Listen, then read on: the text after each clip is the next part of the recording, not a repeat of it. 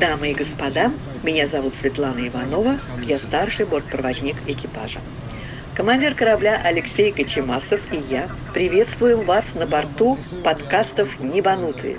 Мои коллеги и я сделаем все возможное, чтобы сегодняшний полет вам понравился, и вы чувствовали себя безопасно, комфортно и уютно на борту подкастов «Небанутые». Искренне ваши Алексей Кочемасов и Светлана Иванова.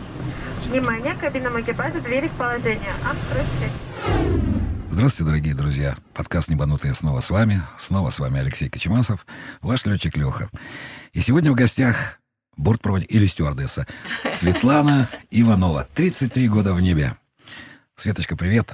Всем большой привет. Это мой первый опыт студийной записи. Поэтому я немного волнуюсь, но надеюсь, что у нас все получится. И больше того, я даже не до конца представил, автор книги для тех, кто не спит, мясо, курица, рыба. Совершенно верно. И мы сделаем анонс этот, потому что книга вообще такая... Ну, представляете, книжка, написанная стюардессой. Кстати, как правильно, бортпроводник или стюардесса? Вопрос очень интересный. Как раз сегодня я его обсуждала в комментариях со своими подписчиками. Смотрите, в последнее время, если я могу об этом говорить, поскольку я по образованию лингвист, мне интересно все, что связано с языком. Очень интересно. В русском языке в последнее время наметилась тенденция, когда из речи уходят феминитивы. То есть это обозначение женской профессии. Если раньше мы говорили о э, поэт, поэтесса, там, не знаю, пилот, пилотесса, то сейчас, в принципе, Среднего рода все стало, да? Нет, мужского. Все переходит к мужскому роду. И вот мы обсуждали сегодня э, эту, эту, этот вопрос, как правильно, женщины-пилоты или женщины-пилотессы. И одна из подписчиц написала, для меня кровь с ушей, из ушей, когда я слышу женщины-пилотессы. Мне это тоже не нравится. Я считаю, что в этом есть какой-то оттенок немного высокомерного отношения так, к хорошо, а женщинам. Пилоты. Женщина-пилоты. Вот не тире, а дефис. То Женщ... есть, тебе это нравится, да, что это вот феминитив, он приходит... Это по-разному. Например... А если летчица сказать? Вот, вот сейчас поговорим на эту тему. Когда я была маленькая, я мечтала же с детства стать стюардессой, поскольку папа был летчик, я родилась в семье летчика, и поэтому я с детства, с двух лет приблизительно знала, что я буду стюардессой. И тогда это называлось стюардесса международных сообщений. Мне отец сказал, тебе нужно знать иностранные языки, чтобы ты летала по всему миру и со всеми общалась. И вот я с двух лет к этому и шла.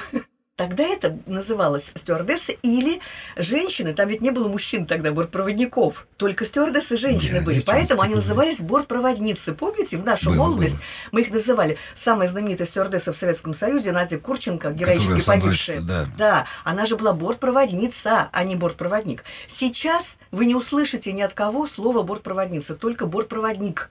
Вот оно, феминитив, ушел вот это, это слово. А стюардесса живет, и мне очень нравится, что это слово живет. А а вот стюард, на самом деле, это стюардесса, это уже производное от слова стюард, потому что изначально откуда пошла наша профессия? На моряков, да. Совершенно верно. Моряки, и там были мужчины, стюарды. Да. Так вот, от них мы перешли к нам это слово, но стюард в русском языке не прижилось. Вот у меня муж бортпроводник, я никогда не скажу, что мой муж стюард это звучит как-то неприятно, да, согласись, ну, Лёш? Ну, что это стюард? А вот стюардесса, да. А вот стюардесса красиво. по-женски. Да, да, да. Поэтому можно называть меня стюардессой, и мне это очень нравится. Тем более, что книга так и называется «Для тех, кто не спит» или «Мясо, рыба, курица», и, и под названием «Записки стюардессы». Совершенно верно, да, да, да. Сколько типов самолетов?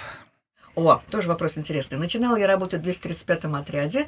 Там я успела полетать на Як-40, Ил-18, Удивишься, наверное, я не знаю. Почему это я удивлюсь? Да? Я Ты летал на нем? Нет, я на нем не летал, но а. как бы я пассажиром на нем очень много отлетал. А, вот как. У меня детство прошло, ну, папа летчик тоже там. Как детство я понимаю, а чтобы поработать на нем, вот. А я объясню почему. Потому что я работала в 235-м отряде, это тогда был правительственный отряд ОАО номер 235, сейчас он называется специальный летный отряд. И, в принципе, и там уже этих самолетов было всего два, по-моему, и на них находилась специальная техника, когда главный пассажир летит куда-то, а Ил-18 следом за ним, и вот эта связь, чтобы поддерживать ну, связь, совершенно верно, угу. баражировали вот, вот ребята на нем, и мы часто на нем летали. Но чтобы зарабатывать деньги летчикам, которые на нем работали, еще мы летали, помню, куда-то там в Питер летали, там еще какие-то Краснодар, что ли, еще куда-то, сейчас уже точно не вспомню. Ну, то есть я на нем успела тоже полетать. И я любила этот самолет, потому что это был родной самолет моего папы. Вот я помню с детства, когда я впервые попала в воздушное судно, это был как раз Ил-18. И мы жили в Баку, Баку, а в Ростове жила мамина э, бабушка и дедушка, мамина семья. И отец нас часто возил, вот у него был такой рейс, закольцованный Баку, Ростов, Москва. Он из Баку нас провозил в Ростов, в Ростове бабушка встречала, мы жили недалеко, там дом от аэропорта. И на обратном пути он мог забрать нас, когда из Москвы уже возвращался. Ну, вот так. Поэтому для меня 18 тоже родной самолет. Потом Ту-134, Ту-154, Ил-62 и Ми-8. Мне даже повезло, А я сделала... разве- Да, там были еще вертолеты. Ну, Не, я имею в виду, что в вертолетах предусмотрен Да, А я же объясняю, 235-й отряд, мы возили специальных людей, не необычных. Вот, например, эм, Ярузельского мы с Ольгой возили, получилось так. Ольга сестра, она уже летала. Она моложе меня на два года, но пришла раньше. Я пока закончила институт, и мне нужно было отработать после института три года в школе. По образованию учитель английского э, и немецкого языков. И мне пришлось отработать в школе. Я, правда, сразу сказала, что я хочу пойти летать, но не удалось. Это еще был Советский Союз, а у меня был Ленинский педагогический институт, дневное отделение, и я должна была. Но мне повезло, я отработала всего полтора года, и потом уже как-то все это сошло на нет, и я побежала сразу устраиваться на работу. И в 24 года я уже стала летать. А Ольга уже летала. И как-то получилось так, что мы с ней попали вместе. Она летела, а, вернее, я его везла из Москвы куда-то там в какой-то город, я не помню сейчас в какой-то город. Ну, Ярузельская Варшава, наверное. Нет, по России летали. А, он катался А, туда. Да, да. А Ольга уже там ждала, она на самолете прилетела туда, а дальше они куда-то дальше полетели, то есть на, на вертолете. И уже дальше она с ним. И потом она сказала, что он, уходя, сказал, что такой красивый стюардесс еще не видел. Я говорю, мне он сказал то же самое. Так что Ну, да, особо не обольщайся. Вот такие даже были моменты. Но я, Ольга чаще летала, она облетала весь ам, БАМ. То есть получилось так, что они две, да, они две недели летели из Москвы на Ми-8 на БАМ. Ну, тогда там был не, не салонные машины, там не было туалета, там только ведро было. Ну, А вот, а вот когда, если ты летишь на салонной машине, где у тебя э, такой Там и вот кухня пассажир, была наверняка, да? ну, кухня такая чисто символическая, а вот туалет там был, и что очень важно было. Вот, поэтому Ну, у нас- понятное дело, Да, что, допустим, конечно. там Ми-8 он и по три часа летал. Ну, понятно, но тут дело даже не в этом. Дело в том, что для таких гостей было предусмотрено все удобства, даже на Ми-8. Это было начало э, моей э, Ну, слабо карьеры. Конечно, конечно, Ты- ты- ты- конечно. ты- ты уже Ну, шесть есть, типов. Да, вот все самолеты, которые были в то время, там, там они все у меня были. А потом в моей жизни получилось такое, ну, в общем-то, я считаю, счастливое событие, когда пришли в Россию первые иномарки, то есть первые самолеты зарубежного производства, это были аэробусы А310. Вот это был 92 год. В августе они пришли, и я в декабре была в отпуске. И в своем отпуске я пришла на мандатную комиссию, уже вот на 310.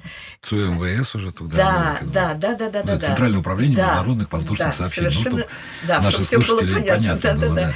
И вот была комиссия. Ну, я пришла, потому что мне повезло, потому что у меня была уже японская виза. У меня ее сделали в 235-м. Сейчас летают без виз в Японию, но тогда летали по визам. Вот. И у меня была виза уже сделанная, и я знала два языка, ну, как Ну, то есть те на комиссии такие, what do you think about our job? да? Да, да, да, да. Ну и, конечно, я рассказывала про отца, про свою сестру, которая летает, про нашу династию. Собственно говоря, они даже не успели меня о чем спросить, я уже сама им все сразу рассказала. Как-то я легко это все прошла. И я начала обучаться, будучи еще в отпуске. И меня поразило, я могу честно сказать, насколько интересное было обучение на А310, потому что его взяли из Люфтганзы, а немцы А это немцы. учились? Мы учились сначала, э, ну, сначала мы это у себя в, в Шереметьево, а потом нас на тренажеры отправляли в Германию, в Люфтганзу, в, во Франкфурт, во Франкфурт, Майне. на Майне, да. У них был свой там тренажер, ну, Ну, у них там он сейчас есть, да, да, да, да, да, да, большой А в, в Аэрофлоте тогда не было, поэтому мы там занимались. И мы там долго были, дня 3-4, и там было все, суши, вода, все двери, вот все это эвакуация, все это мы делали там. А вот давай поподробнее, Свет. Вот, понимаешь, когда люди спрашивают, да, они приходят на самолет, ведь э, не очень часто летающие пассажиры, будем говорить, там приходят, ну, их из всего салона, ну, на 310, там, 250 человек. Ну, там, экономия плюс какие-то эти самые. И из них примерно 200 человек, это первый раз, второй раз летающие. А бытует такое мнение, что э, стюардесса на самолете – это прежде всего сервис. Мысли как бы людей, да, которые не сведают ничего. Совершенно верно. А, статус бортпроводника, бортпроводницы, стюардессы на самолете по всем документам это safety first. То есть это первое, это безопасность. Совершенно верно. И огромный пласт учебы, который проходят э, бортпроводники, да, школа бортпроводников она все-таки называется, или школа стюардесс, как это, да? Вот. А основная задача-то идет не... Конечно, сервис уделяется определенные моменты, но основная задача идет это аварийно-спасательные средства, Конечно. действия в особых случаях, в полете, Конечно. эвакуации и так далее, Конечно, конечно. медицинское.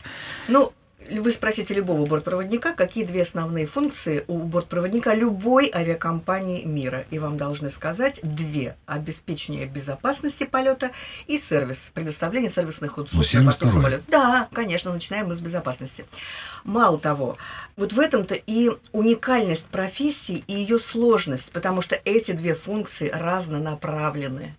Когда вы пытаетесь обеспечить безопасность, вы должны общаться с пассажирами особым голосом, особой интонацией, особое должно быть даже выражение лица, фигура, поза, потому что вы здесь главный, от вас зависит, как пройдет полет, и вы должны своим эм, уверенным поведением дать понять, что вы добьетесь от пассажира, чтобы он выполнил ваши требования. Если нет, грош вам цена, вы тогда не справляетесь со своей работой. Но ведь для этого идет обучение, да? Ведь Совершенно верно. Но потом, когда вы начинаете этих же пассажиров обслуживать, вы и уже вы должны уже должны да? совершенно по-другому с ним общаться. Вот в этом сложность. Это я вот сказала сейчас самое главное, чтобы люди понимали, насколько сложно.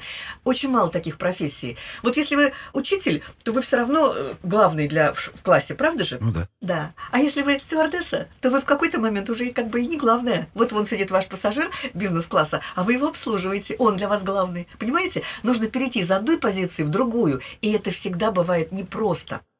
Ну, конечно, с опытом это приходит, а иногда бывает так, что вот у меня был такой случай. Мы летим в Нью-Йорк, и мне говорят э, мои коллеги, я уже тогда инструктором была, э, что у нас пассажир в бизнес-классе закурил электронную сигарету.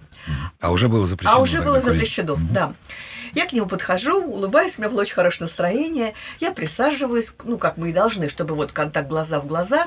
Э, Здравствуйте, меня зовут Светлана. Как я могу к вам обращаться? А вернее, нет, я даже посмотрела его имя у нас, потому что имена По уже все манифесту. были. Да. Пассажирский Да, манифест, да, да, называемый. да. Я ему сказала, Сергей, здравствуйте, меня зовут Светлана, я инструктор в этом рейсе. Позвольте напомнить вам, что правила Аэрофлота сейчас запрещают употребление, э, э, курение электронных И сигарет числе, на борту. да. Да. Вот он на меня вот так посмотрел снизу вверх и говорит, а что это за ерунду вы мне говорите? Пусть мне командир лично скажет, что мне нельзя курить электронные сигареты. И тут я поняла, что что-то подошло не так. Я встаю, иду в кабину. В кабине говорю командиру, что у нас вот такой есть товарищ. Естественно, у нас есть специальный лист предупреждения, где все написано. И командир его подписывает. С этим листом предупреждения я возвращаюсь к этому Сергею и говорю, Сергей, позвольте вам вручить лист предупреждения, подписанный командиром корабля. Вот ваше место в самолете, ваша фамилия. И если вы не выполняете требования авиакомпании, командир вас просил передать на словах. У него сейчас более важные задачи, он не может вам лично выйти и рассказать, почему нельзя курить электронные сигареты на борту, но он велел, велел на словах передать. Если вы хотите покурить, мы можем сделать посадку, вас оставить и полетим дальше. Покурите. Да, да, да, да, да. И он, и он испугался. Он сидел до конца рейса, вообще даже не ел, не пил. Но я потом думала, почему? Это пассажир бизнес-класса, уже в летах, мужчина. Почему он так себя повел? Я сама была виновата. Я не вышла из функции сервиса в функцию обеспечения безопасности. Я пришла, присела, я улыбнулась, я назвала его по имени и позвольте, все неправильно. Ну я да, нужно было конечно, подойти и сказать. Конечно. Короче, Ну, ну, не Дядя. коро- Ну, не короче, Ну, ну, ну, надо было, ну, я говорю, понимаю, конечно. да, да, да, да. Ну, надо было, дядя, было подойти. вы ни- ни не коем- попутали ничего здесь? Конечно, ни в коем случае не присаживаясь, а вот просто встать и сказать, господин по фамилии такой-то, позвольте вам... э, Не позвольте, а правила аэрофлота. да, правила Аэрофлота запрещают употребление Да. э, курения с электронных сигарет на борту самолета. С- с- вы можете... Напоминаю вам. Да, То есть да, это в да, да, повелительном да, да, совершенно наклон- верно. Вы можете ознакомиться в журнале Аэрофлот, который находится впереди вами. Вот так. Понимаете? Вот оно, вот оно, две функции. Но безопасность очень важна. Мало того, вот если вы учитесь, э, вы пришли учиться, первоначальное обучение, группа, да, дв- там много предметов, самых разных. Но два основных, я считаю, это, конечно, вот э, а- аварийно-спасательные процедуры, АСП, он так и называется, и второй сервис на борту, технология предоставления сервисных услуг на борту самолета. Ну, там много еще английский, много чего, но Ну, вот это да, основные, документы, главные. ФАПы и остальное Конечно, прочее, да. конечно. Так вот, Если даже по сервису можно иметь тройку, то по аварийно-спасательным процедурам с тройкой вы не пройдете дальше. Только 5 или 4. Вот 4 допускается. И то тройкой. 4 это И тоже... да, это уже как бы ты уже плохо. Это то же самое, как вот у нас, допустим, на командира, да, когда мы ребятишек возим, второй пилот мощный, там туда-сюда, на тренажере начинаешь проверять. У него нет оценки, у него либо 5, либо нет. Конечно. То ну вот, э, как бы он удовлетворяет нашим требованиям, ну, требованиям командира воздушного судна. Нет такого, что, ну, потом он что-то дочитает, потом он Да. что-нибудь вспомнит, научится. Не-не-не, так Это не прокатывает. правильно. То есть у тебя может быть дефект речи, да, ты можешь там английский язык неправильно произносить буквы, не Ну да. в том времени, не Да, там ударение да, ставить, да, да. но действия твои должны быть, Ну, они, ну, конечно. это- Ну, конечно, конечно. И если вот так подумать, то мы рискуем, вот пассажиры боятся лететь. На самом деле, пока пассажир доберется из пункта А в аэропорт, у него гораздо больше шансов попасть Ну, в аварию, конечно. Чем когда он приходит, уже заходит на борт самолета. Потому что вот сейчас я к вам ехала, парень из Киргизии. А как он учился, где он учился, что он знает про правила вождения и как он там будет выходить из ситуации, если загорится машина, я не знаю. И таких случаев полно. Вы же знаете, сколько случаев с Конечно. маршрутками, когда Ну, совершенно непрофессионально везли себе водитель. А в авиации, уж кто-кто, а Алексей точно знает, что не пропустит, если ты не сдашь все, что ты должен сдать. Да, либо ты знаешь, либо ты не знаешь. Конечно. И с тебя спрос очень строгий, потому что не бывает никаких «но», «а», «если», то есть они как бы исключены по умолчанию. Ну, не может быть. Я не могу допустить ни второго пилота, ни тем более командира к самостоятельной работе, если у меня есть сомнения в его квалификации. Это однозначно. Ну, я вспоминаю точно так же и меня, да, любили все, начиная там с Конечно. простого командира, заканчивая там летным директором авиакомпании, который проверял там на больших, особенно на семерках, да, вот как Да, вспомнить, да, да. допуск на семерке получить командира, это, ну, архи сложно, потому что все-таки самолет такой, да, народу много и Да. летает слишком далеко. Да. И случись что, там где-то над океаном, и Конечно. ты останешься один, да, изо всех вот этих там 400 человек один в ответе. Конечно. Сколько примерно длится срок обучения? Ну, вот возьмем АСП именно, вот блок вот этой программы, примерное такое. Ну, я думаю, что около недели. Вот, примерно так. Потому что сервис неделя точно, 6 дней, и, и потом э, экзамены, примерно столько же по АСП. Но удивительно, почему-то АСП, аварийно-спасательные процедуры, даются легче бортпроводникам, чем сервис. Казалось бы, что тут такого? Стаканчик туда, стаканчик сюда. Ничего подобного. Там столько подводных камней, там столько моментов, которые можно по-разному интерпретировать. Вы понимаете, о чем Ну да, говорю? да. Вот, вот даже попробуйте запретить пассажиру бизнес-класса, если он уже выпил больше, чем надо, а он все равно просит э, принести ему напиток. Спиртное, да. да. Вот вы должны найти слова, чтобы его и не обидеть, и в то же время дать ему понять, что что хватит вам, сложно. А что касается аварийно-спасательного оборудования и процедур, то тут не может быть разных, как бы говорится, чтений. Тут Ну, все четко. разночтения нету, тут Да, просто... Вот ты же помнишь команды, да? конечно. Ну, а Прыгайте, нагнитесь, бегите, руки вперед. Как она была команда, когда... А у нас по-другому, эва- у нас ну, по-другому. Вот в каждой компании немножко ведь свои команды, да? Ну, вот у нас были такие. Расстегнуть ремни, снять обувь, оставить все на выход. Вот они такие были. Да. Но Причем после... это должно быть четким, ясным, громким Да, голосом. совершенно верно. И на английском второй блок команд. Но после того случая, когда выкатился в Калининграде, помните, стойка сломалась, и самолет 320, выкатился. да. И эта зима была, прошлый год, по-моему, январь это был, или позапрошлый уже. И пассажиры все равно не, раз- не разувались, они выпрыгивали вот, вот так в, обу- в своей обуви. И потом очень долго анализировали и пришли к выводу, и я очень рада, что так произошло, что команда устарела. Когда ее принимали, возможно, другого качества были надувные вот эти м, Трапы. наши трапы, да, они действительно могли порваться, если люди там на какой-то обуви, А, да, то теперь уже этого Помнишь, не боятся. был даже какой-то момент, ну давно это, еще 90-е, по-моему, года, снять колготки, что-то там, что-то такое, там что-то А, вот это, наверное, что- на ну я даже не знаю, ну, говорили Ну, об это- этом, что можно как бы съехать и... э, Обжечься, Да, да. обжечься. Ну нет, мы такого никогда не говорили. А вот что касается обувь, это было На долго. каблуках снять да, обувь, да, да, вот да. это очки Мы, там, мы вот просто говорили не на каблуках, а просто снять обувь. Сейчас это убрали и остались просто команды расстегнуть ремни, оставить все на выход. Я вот обращаю ваше внимание, оставить все было всегда. И Ну, когда вот этот будет. страшный случай в мае прошлого года, авиакатастрофа с суперджетом, и когда говорили, что пассажиры забирали с собой, и что многие не знали, что не надо забирать. Ну как это не знали? Бортпроводники точно кричали эти команды расстегнуть ремни, оставить все на выход. Ну вы сами знаете, Да. Алексей, господи, каждая катастрофа, кровью прописаны все правила и жизнями людей. Поэтому и сейчас особое внимание еще раз на это Обращается обращают, внимание. конечно, что надо в случае аварийной Вот, кстати, ситуации все а, недавняя посадка в Усинске, да, ну, она не аварийная, но она закончилась тем, что пришлось эвакуировать пассажиров. И вот э, там же сейчас все снимают, все видно. Да. И пассажиры с сумками, и с багажом совсем вылазят. И я вот, честно сказать, я не понимаю, бить их, что ли? Ну, как вы? Ну, не в же? принципе, а, а, нет, вот тут можно и ударить. Вот тут вот нас учили. Если э, происходит такая ситуация, что пассажир своим э, чемоданом может за, э, баррикадировать Загородить. выход, да, и не дать людям вовремя э, эвакуироваться, то у него нужно выхватить чемодан, ударить его как угодно, чтобы просто вот... Вот, кстати, а это касается аварийных выходов, да.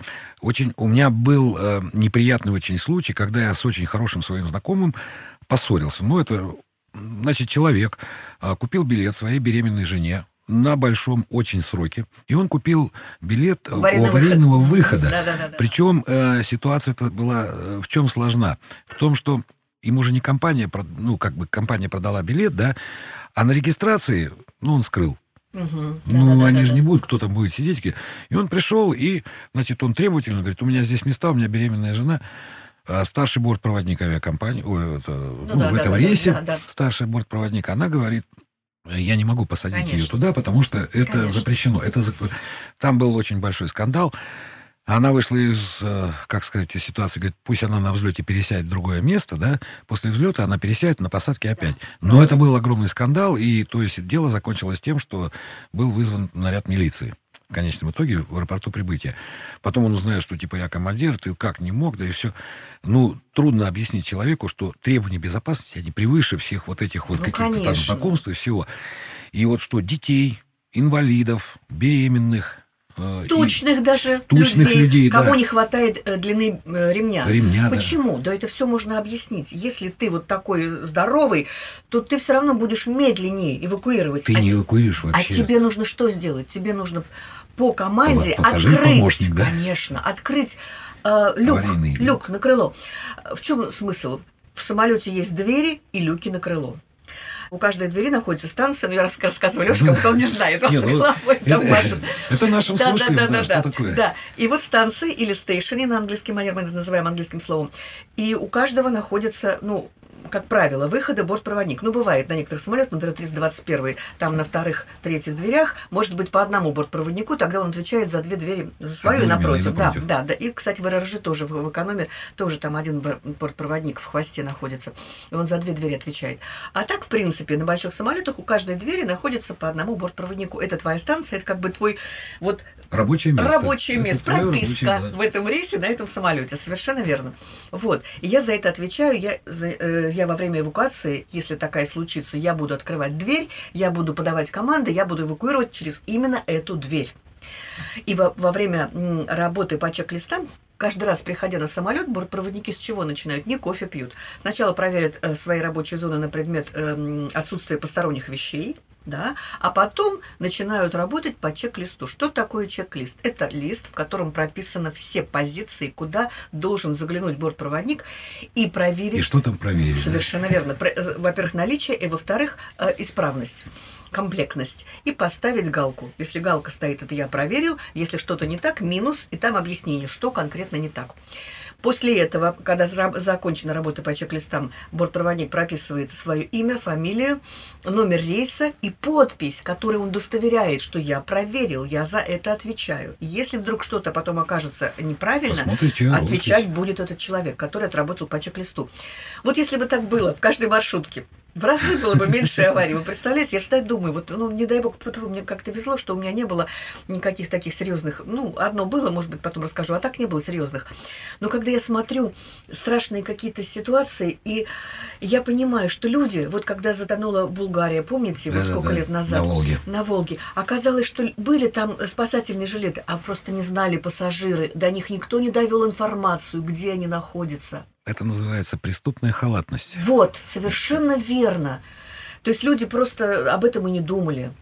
А в авиации невозможно об этом не думать. Все продумано пошагово. И если ты не выполнил какой-то шаг, то, извини, тебя накажут очень строго. Ну, во-первых, проверят, и он будет выполнен, да, а потом с тебя спросят, а почему конечно, не ну, это... конечно, конечно. Света, кстати, вот вопрос... А, а вот мы не закончили а, по поводу да. аварийных люков. А аварийные люки на крыло, там нет э, станции, поскольку они находятся, вот, вот я пассажир, вот мое кресло, Холлах. и вот тут рук. Ну, чтобы было понятно, в холле, да? Вот. При входе, в середине и в конце. Нет, я имею в виду про люки, которые а, на крыло. про люки, люки, люки они в середине салона. Да, они в, в середине самолета. И там бортпроводника нет, там находится пассажир. Поэтому, вот меня спрашивали недавно, а почему вот последняя эвакуация в ЮТР, там пассажиры сами открывали люки и сами, и не было бортпроводников? Да потому что там и не должны быть бортпроводники, все правильно. Для этого мы и проводим инструктаж перед каждым выходом, э, перед каждым рейсом, перед взлетом, что вы находитесь у аварийного выхода. В случае аварийной ситуации вы должны будете открыть люк. Ознакомьтесь, пожалуйста, с инструкцией по открытию люка, который находится на фюзеляже, впереди стоящего, на, на спинке впереди стоящего кресла, и вот в этом. Мы все это проговариваем на двух языках. С этого начинается обучение по аварийно-спасательным процедурам, потому что это в каждом рейсе. И правильно, Алексей, вы заметили, что не имеют права там находиться ни дети, ни беременные, ни пассажиры с животными, ни пассажиры, которые под конвоем перевозятся. Ни козлики, и еще, да, да, да, да, да, пассажиры совершенно верно, да, маломобильные, да. И еще интересный момент: пассажиры, которые не говорят на русском и на английском языке. О, да, кстати, да, э, да. мы однажды летели, э, ну за океан прилетели, и там у нас была перебазировка, мы из Мексики летели в Пунтакану да, да, да. и через Панаму.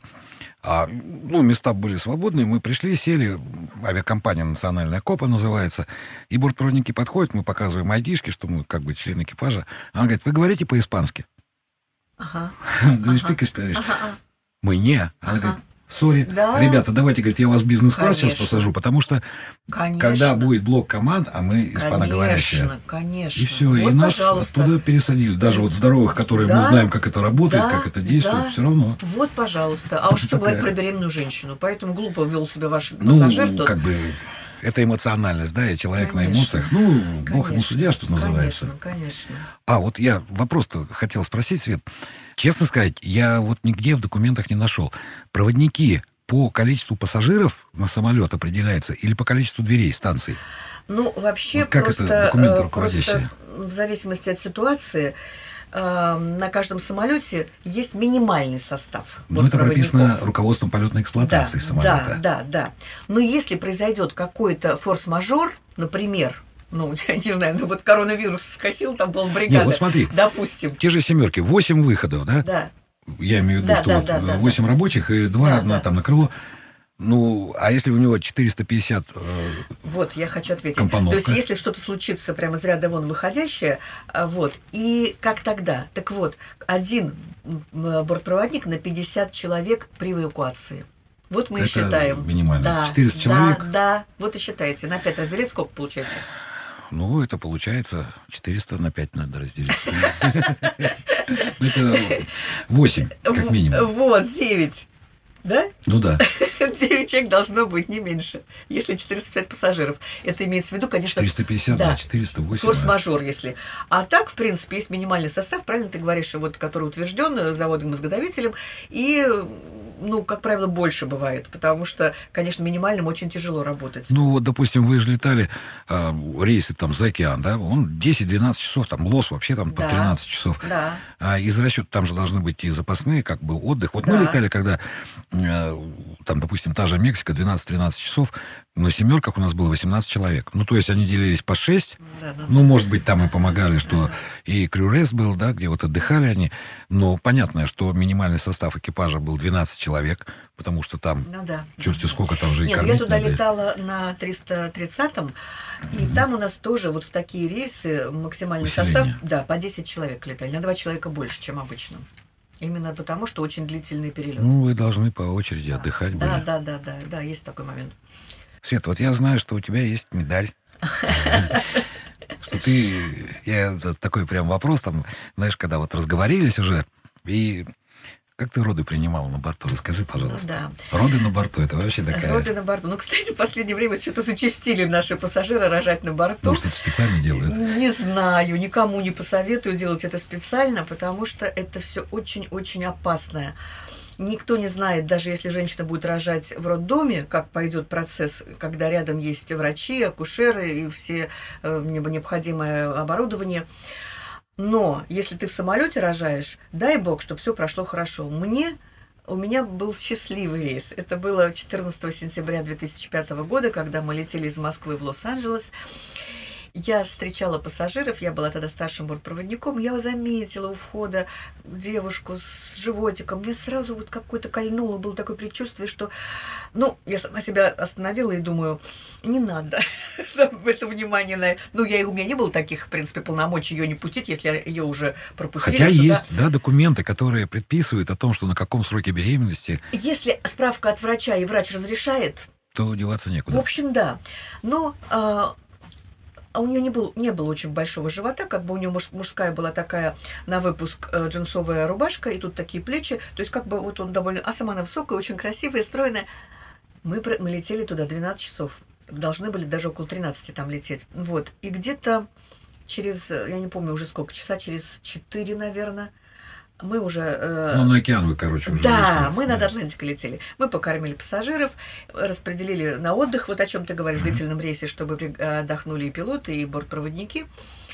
И вот мне звонят из экономического класса, мои коллеги говорят, Светлана, у нас вот та самая беременная, почувствовала себя плохо, у нее странное ощущение в животе. Я подхожу, спрашиваю, Мила, как дела, познакомилась. Она мне говорит, вот как будто что-то тянет.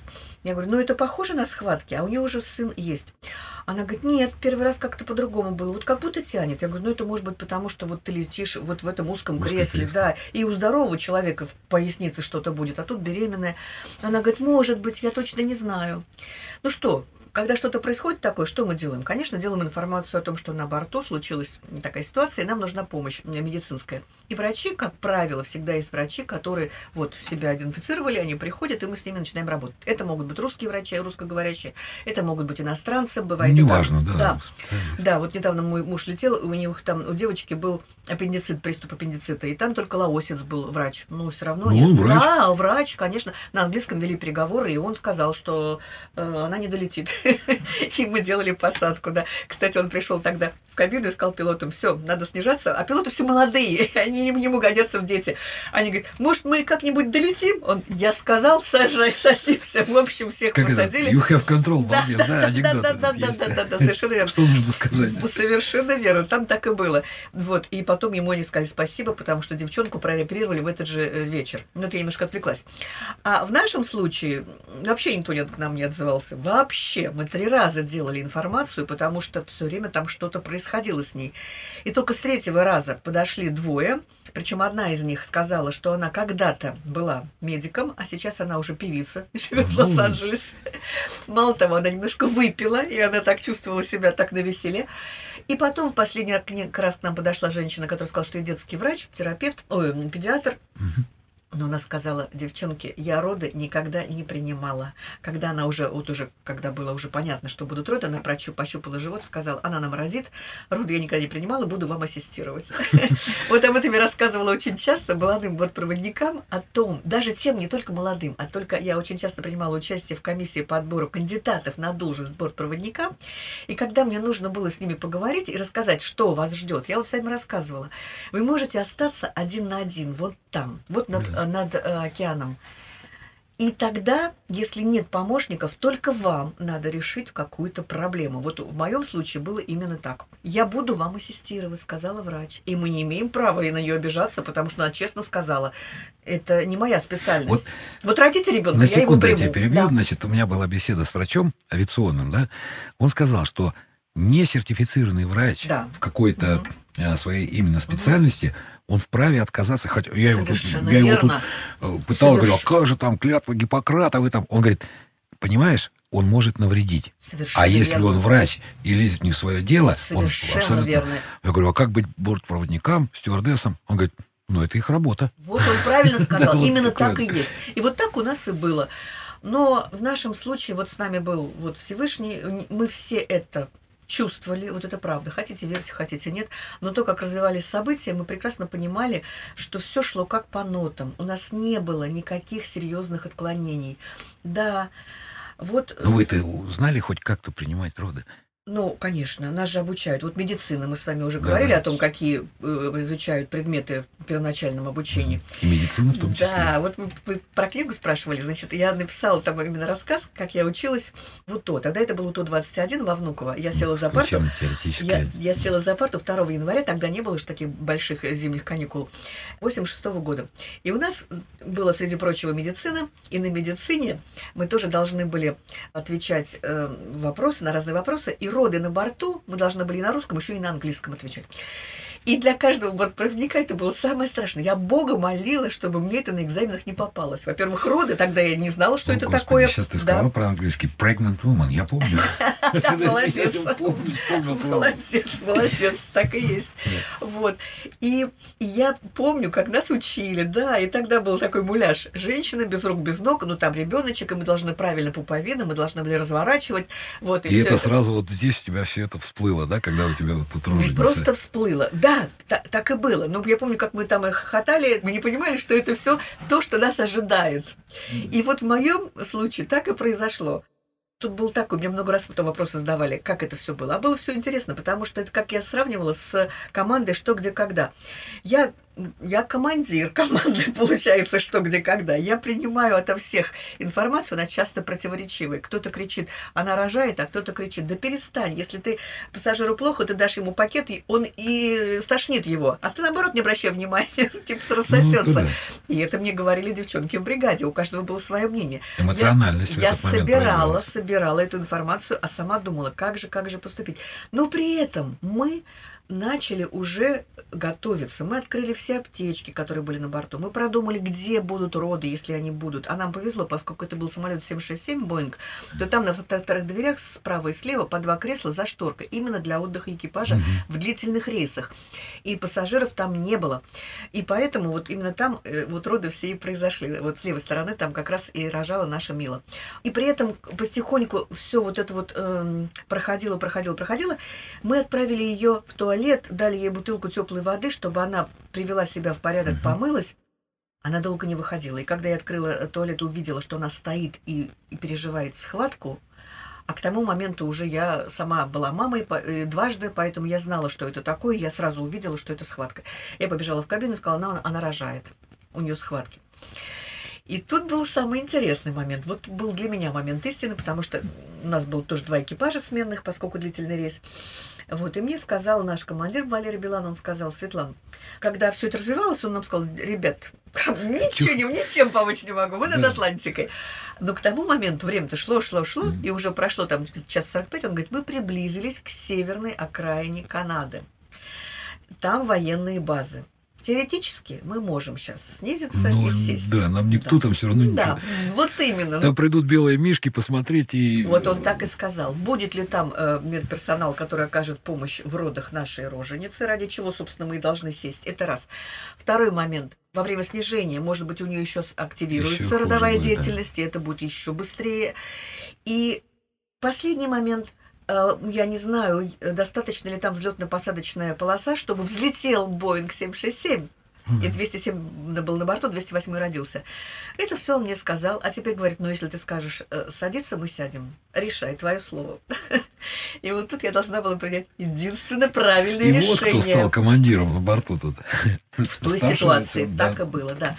И я сказала, «Э, ну все, а мы уже рожаем, собственно говоря, что принимать.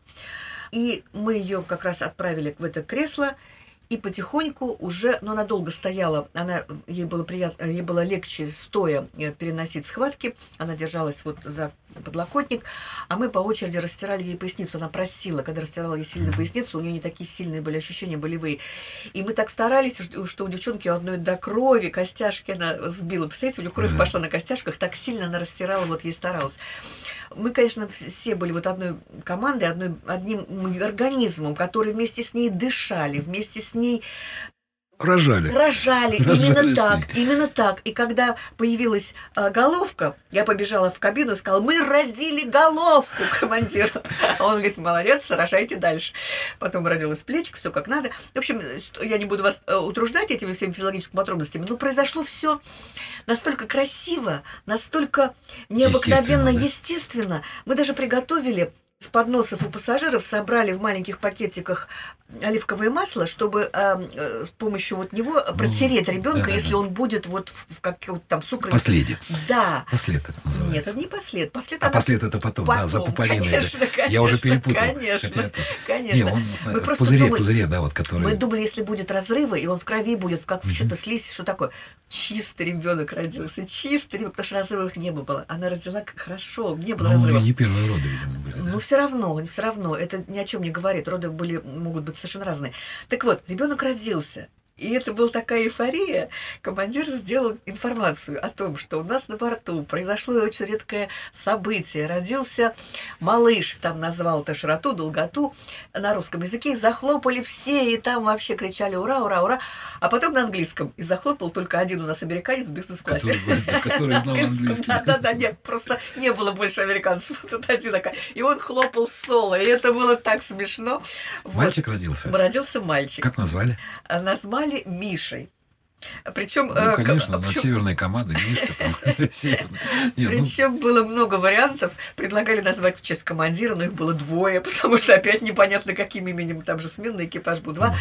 Пр- Предложили даже был самолет, по-моему, Достоевский, э, в честь Достоевского Федора Михайловича. Федором назвать. Там много чего было. Ну, папа назвал Мишей, и их очень хорошо. А папа с ней летел? Нет. А Папа папа, встречал, встречал, маму в аэропорту, и он знать не знал, что он встретил уже не жену, а и сына. Ну как встретил? Он-то не встретил, потому что по прилету, Скорая приехала. да, естественно, и я открыла дверь, а мы после этого еще пять часов летели. Ну И да. мы уже забыли, вот я честно говорю, потому что когда она родила, очень долго она еще э, послед, вот о чем ты Да-да-да. упомянула, рожала, потому что очень долго не выходил. И тогда вот у нас была Галя Савенкова, которая, собственно, руководила родами. Это вообще смешной случай. Она сказала, что я фельдшер, я буду вот все это делать. Контролировать буду, Да, да. ну хорошо. А И как по- вы пуповину обрезали? Сейчас чем? расскажу. Вот и это и же потом, потом да. когда все это все закончилось, мы говорим, Галь, а какой ты фельдшер? Она мне говорит, ну, не фельдшер, конечно, но я принимала роды. Я говорю, а где ты принимала? У своей собачки. Да, да, да, да, да. Вот такая была история. Роды, ой, в смысле, пуповину она и перерезала. Мы ее как сделали, как надо, в двух местах мы ее вот, у нас даже не было зажимов, просто бинтиком пере- перерезали, Перетянули. перетянули, да. Мы заметили время, там 40 минут должно, пока пульсация перес- перестанет по пуповине проходить. И перерезала Галя, все как надо.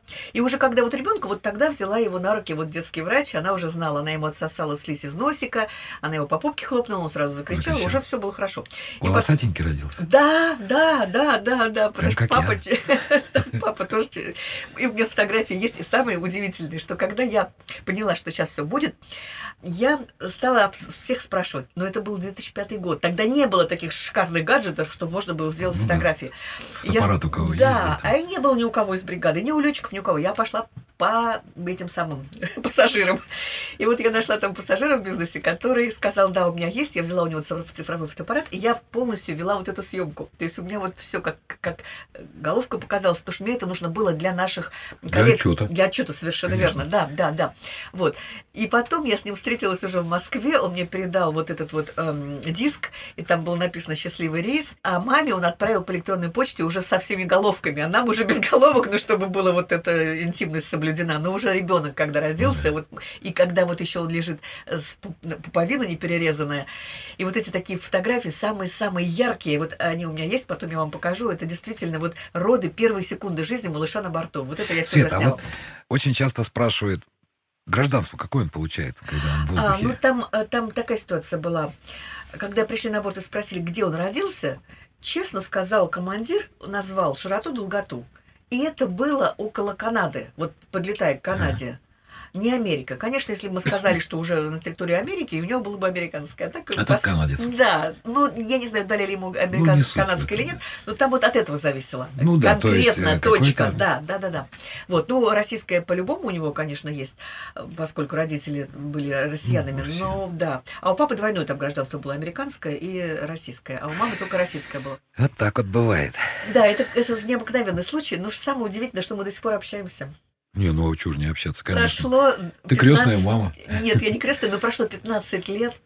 Мальчишка наш уже вырос. Вот недавно он мне прислал фотографию, буквально два дня назад, где они там... У них после этого еще и дочка родилась, слава богу, но дочка уже в роддоме. И мы до сих пор общаемся. И у нас отношения, мы просто стали как родные люди, это правда. Потому что мы и в Лос-Анджелес, когда прилетали, они нас приглашали в гости. И там уже подросший Миша, и родители Саши, вот папы. А получилось так, что он как раз... Еще такой момент интересный.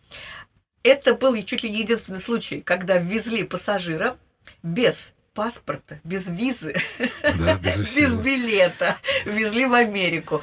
А хотите смейтесь, хотите нет, ну на, пасп... ну на контроле миграционном они хотели сделать ему отпечатки пальчиков для того, чтобы вот его как-то идентифицировать. А пальчики были такие крошечные, что не получилось, и тогда они отпечатали ступню ножек. Правда, правда. И вот этот исторический факт есть, когда мы на следующий день приехали к ней в больницу, в этот в госпиталь, куда ее положи- положили, и она улыбается и держит вот эту вот бумажку, где там две лапки ребенка вот эти отпечатаны. Вот такой тоже момент был. Прям как у Матроскина. Мои документы, хвост и усы, Не а у него поверишь. лапки. У меня телефон запаролен лапой кота. Вот. Ну вот, вот такая была хорошая а это в книге описан случай в твоей? Да, да. И я описала, ну вот именно сам этот случай, я о нем много рассказывала. Ну, сколько лет прошло, и мы были у Лолиты, была такая передача «Без комплексов», там рассказывали, сохранились все вот эти съемки много раз. Но когда я стала писать книгу, я поняла, что без этого не обойтись. Надо, вот, ну как, это самое, может быть, яркое событие в моей такой э, 33-летней Жизни. карьере, да, в небе. Поэтому я не могла без этого обойтись. Я написала. И получилось, я, я даже не думала, что так получится, но никого не оставляет равнодушным вот Ну, этот рассказ. Вот, Конечно, это ж э, чудо. Люди все настолько принимают это вот близко, мне пишут, что мы как будто вместе с вами рожали, каждый переживали, и каждый раз это чудо необыкновенное. Свет, ты летал на суперджете. Да, Ты была одна из первых, э, да. так сказать, осваивавших данный тип. Что ты можешь сказать вот, в двух словах? Потому что рассусоливать и все, ну, трудно э, людей переубеждать, да? да, да, да, да. А ты как э, человек, я как летчик могу судить, потому что моих друзей очень много пилотируют Да, этот самолет. да. Самолет шикарный. Вот по Ну, я- отзывам. Я, вот не ты летчик, рас- да. но... Ты из нашей Ну, семьи, ну из да, нашей но- стаи, да. Но я с первых дней в Аэрофлоте на этом самолете. Вот была буквально первая группа, где обучали инструкторов, я была в этой группе, и я вводила очень много своих коллег именно на этот самолет. Могу сразу сказать, что когда этот самолет новый, там много таких фишек, которых нет даже на Боингах, например. Там много таких моментов, которые мне очень нравятся. Для работы бортпроводника там больше места, там широкий проход между креслами. И если с тележкой вот стоит обслуживание, идет бортпроводники, и пассажиры спокойно пройдут в туалеты. На других самолетах, на 320-х и Боингах такой возможности нет. Узкие проходы, там они широкие. Шаг кресел шире, пассажирам там легче сидеть. То есть я говорю со своей точки зрения. Но когда мы начинали на нем летать, там были такие недоработки, такие нюансы, которые мы, собственно, вот первые инструкторы, ну и первые старшие бортпроводники, описывали и отправляли вот в завод. Производитель. Да, совершенно Это верно. знаешь, как это э, в военно-воздушных силах у нас было? Мы осваивали новый тип самолета, Мгм. и это называлось войсковые испытания. Вот.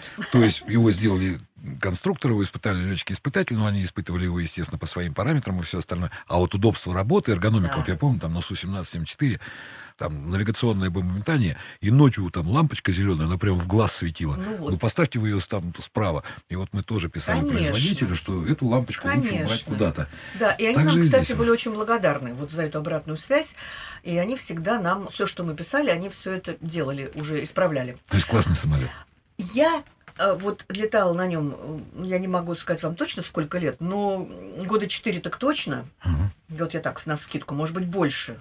Да нет, наверное, больше, больше, больше. В каком году он начал в Аэрофлоте, вот, кстати, я Ну, я забыла. уж не помню, Я тоже не вспомню. Ну, в общем, до 18 года и сначала я на нем летала.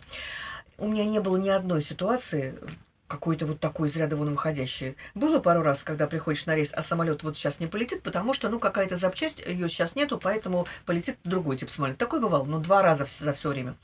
А все остальное, не знаю, мы привыкли, мы самолет полюбили. С пилотами я часто общалась и спрашивала их мнение, как вам самолет. И я хочу сказать, что пилоты, они влюблены в эту машину. Они с такой гордостью вообще рассказывают об этом самолете. Вот у меня друзья тоже так Вот. отзываются. Вот там просторная кабина. Я всегда разводила стажеров в кабину летчиков. Кстати, это единственный самолет, на котором в кабине пилотов есть еще аварийная, э, а, ну, медицинская аптечка. Других О. нету, а там есть своя. И когда мы говорим, где еще аптечка? В кабине само- э, пилотов. Вот это особенность этого самолета. И я только хорошим словом могу вспоминать этот самолет. Мне очень жаль, что вот произошло вот то, что произошло, Ну, это и у людей э, жизнь. страх. Но не знаю. Мо- Мой опыт говорит о том, что самолет хороший. Хорошо. И я тебе задам коронный вопрос. Боинг или Airbus? Я так скажу, поскольку я из 235-го отряда пришла на А310, то вот этот самолет для меня был самым счастливым, самым родным, самым необыкновенным. Леша, я так скажу, это был 92 год, а самолет уже был со стойкой, он был трехклассовый. Первый класс бизнес, эконом. В первом классе 12 кресел, стойка бара, на которой мы Ну, короче, пассажирах... так Не, не, послушай, все вот это вот восста- восстанавливали и э, пассажирам предлагали. Там было, ну, чудеса. Он настолько опередил свое время в 92 году самолет и все, что было с ним связано. У нас была форма очень красивая, у нас были одинаковые сумки, чемоданы, э, джепсоны у летчиков и у бортпроводников, чехлы для формы. У нас все было. И была необыкновенная команда. Эти лучшие пилоты же были на этих самолетах, вот правда скажу.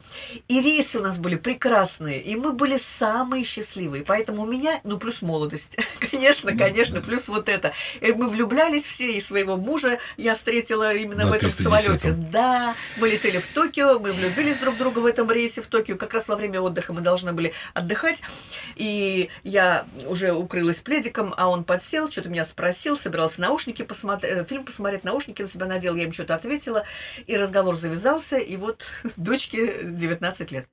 Поэтому для меня, конечно, это особая статья. Но, если ответить серьезно на твой вопрос, то Боингу я испытываю уважение, потому что это самолет очень такой фундаментальный, по-американски, все фундаментально в нем. большое. Да, все большое, все вот такое вот, и много всяких там моментов. А аэробус, он такой более, может быть, изящный, что ли. Но я не могу сказать, что я любила только на аэробусе или не любила только на Боинге. Мне любой самолет дорог. Я в любом самолете, что э, суперджет, что э, вот эти самолеты, я в любом самолете начинала обживать пространство, команда, летчики, моя бригада и все. И вот тут уже я для себя всю создала вот эту атмосферу. И какая мне разница, какой самолет? И поэтому Ил-18. А Ил-18 смешной. Там же, там же такая трясучка от винтов. Что Вибрация. Вибрация, совершенно верно, что люди выходили больны. Помнишь, первый класс люди всегда привыкли, что он находится впереди, за, за кабиной пилотов, а на, на Ил-18 наоборот в хвосте, потому что там Потому меньше что было вибрации, было, совершенно верно. И вот когда пассажиры не знали, что это за самолет, вот встречаешь их у двери, они, а можно туда, когда еще шла посадка не по посадочным, а кто ходил? Да, да, конечно. И они пробегали к этой кабине, и зато потом они выходили вот с такой головой, потому что там было самое шумное место, первый салон после кабины пилотов. Все равно все самолеты любила. Свет, извиняюсь, конечно, наше время подходит к завершение. Да, ну я тогда хочу два, два слова сказать Давай. про свою книгу, э, Давай. поскольку я вот только уже... хотел да, такой подвести я- итог такой беседы. Вот все, о чем я вам рассказала, это все есть в моей книге. И книга состоит из трех частей. Писать я ее начала именно потому, что у меня началась жуткая депрессия, когда я оказалась на земле. 33 года я летала, и вот я должна учиться ходить по земле. Чем мне заниматься, я не знала. И вот я нашла для себя такой выход. Я начала писать книгу. Я долго думала, что это будет за книга, и потом я придумала, что эта книга будет не только для бортпроводников, но и для пассажиров. Вот ты задавал вопрос, кто? Официант или спасатель или бортпроводник? Конечно, мне было очень важно, чтобы пассажиры поняли, как серьезно и какая трудная эта эм, профессия. Об этом я там пишу. И люди мне говорят спасибо, вы нам открыли, как бы провели, Новый горизонт, да, да. провели как бы вот за шторку туда к вам, и мы теперь понимаем, что это за профессия. Я очень горжусь, что я это сделала. Я описала э, вот эту катастрофу под Междуреченском и рассказала про ребят наших погибших, потому что в Википедии много про экипаж, но ни слова про бортпроводников. А в прошлом году было 25 лет, как они погибли.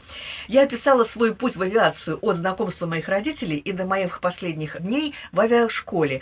Первая глава называется «Семья – это семья про мою семью». Вторая глава «Азбука неба» про мои рейсы, как я э, летала и с какими трудностями встречалась. А третья часть – это непосредственно мои тренинги, потому что я была инструктором последние 12 лет и вела тренинги для моих молодых коллег. И вот это все вошло в книгу. И я получаю невероятные отзывы не только от бортпроводников. Бортпроводники, мне кажется, уже полаэрофлот ее прочитали, как написал один парень. Бортпроводники ее растащат на цитаты. Я ему очень благодарна.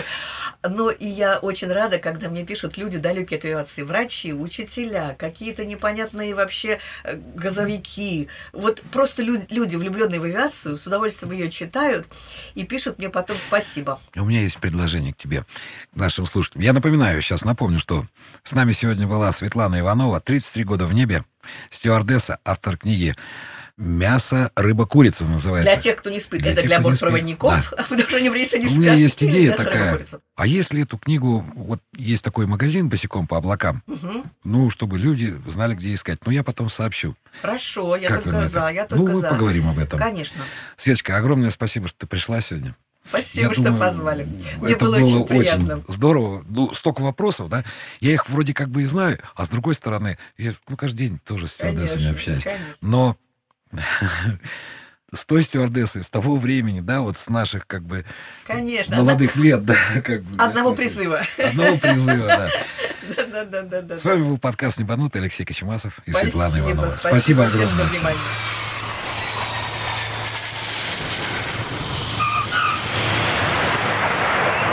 Дорогие друзья, говорит капитан, на этом наш рейс окончен. Спасибо, что вы были с нами. Подписывайтесь на подкаст «Небанутые». С вами был ваш летчик Леха. Всего вам хорошего. До скорых встреч. Air Company apologizes for delaying of your departure. Пожалуйста, не забывайте свои вещи. Наш полет завершен. Будьте осторожны, открывая багажную полку. Желаем хорошего дня и приятного утра. Благодарю за внимание.